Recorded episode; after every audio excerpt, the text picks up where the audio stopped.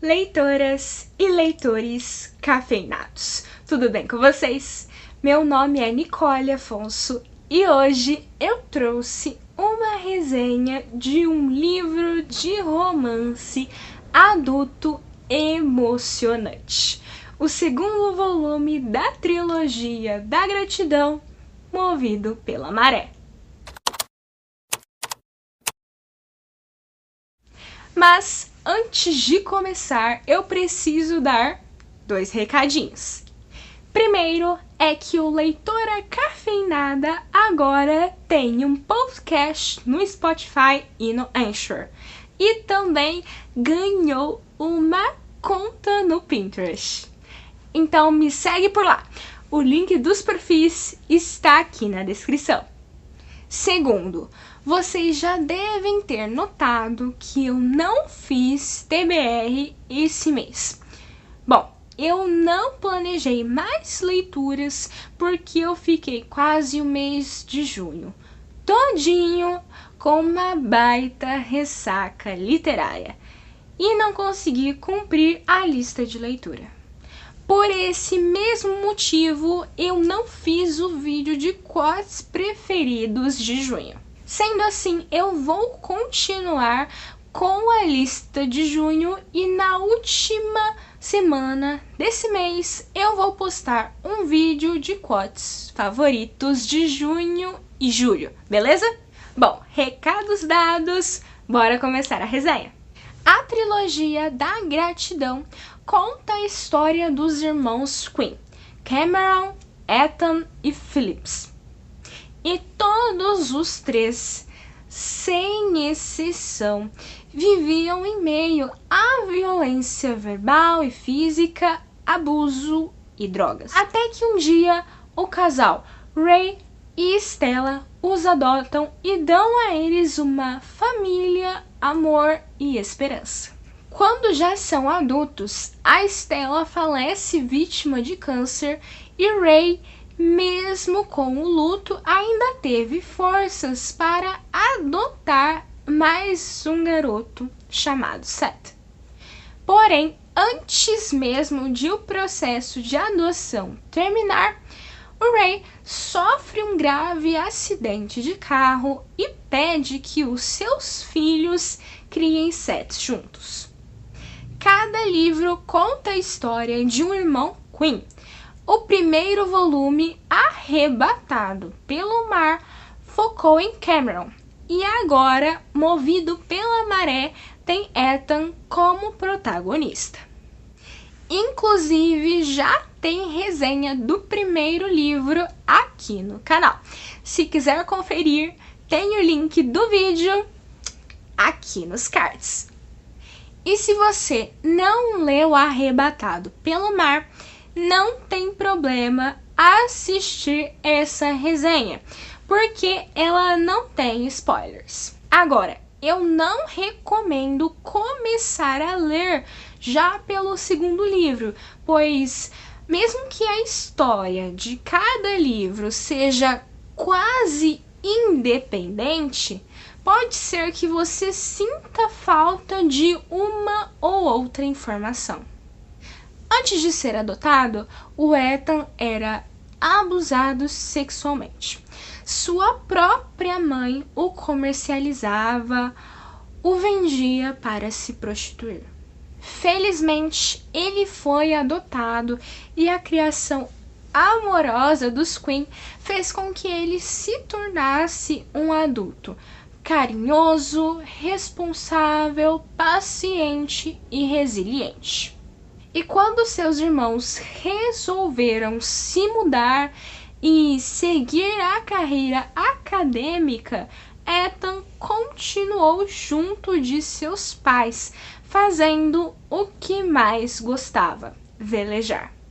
Ele é tão apaixonado pelo mar que decidiu se tornar pescador em vez de fazer um curso superior e seguir uma carreira socialmente desejada.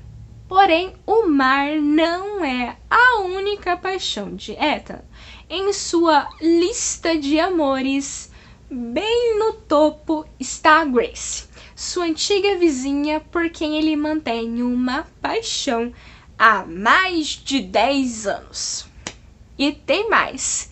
Ele sofreu de amor por 10 anos, um sofrimento que poderia ter sido evitado, pois não era mais um amor platônico unilateral.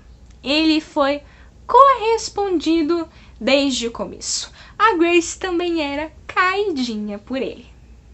Resumindo, Ethan não se declarou para a Grace porque achou que ela não gostava dele.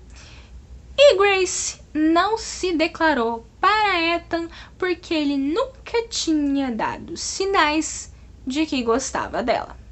E por esse desencontro, cada um seguiu um caminho diferente.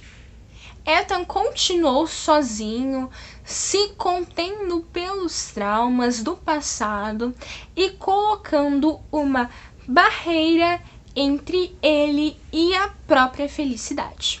Já a Grace namorou um cara, engravidou, foi obrigada a se casar e antes mesmo da criança nascer, foi abandonada e teve que cuidar da pequena Aubrey sozinha.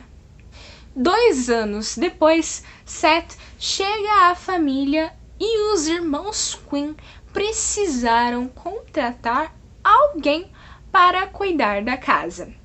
E Grace foi a escolhida. Com isso, ficou ainda mais difícil para Ethan e Grace esconderem seus sentimentos um pelo outro. Felizmente, eles ganharam a ajudinha da Cupido Ana, a namorada de Cameron. Ela, com toda certeza, teve um papel essencial nesse romance. Se não fosse por ela dar um empurrãozinho, a situação seria bem mais crítica. A relação entre eles surge e se desenvolve de forma bem mais lenta do que a de Cameron e Anna. Porém, eu não considero isso um ponto negativo, pois ir com calma combina com a personalidade dos dois. Isso sem contar que os traumas do Ethan são, digamos assim, bem mais profundos que os de Cameron. O passado vira e mexe, bate a sua porta e o faz se sentir não merecedor de tanta felicidade, o que dificulta a sua entrega nesse relacionamento. Eu já li toda a trilogia e digo que esse casal é o meu favorito. Se comparado com o primeiro livro, Movido pela Maré se foca bem mais no romance do que na adaptação de Seth, A Família Queen. Essa parte não ficou esquecida.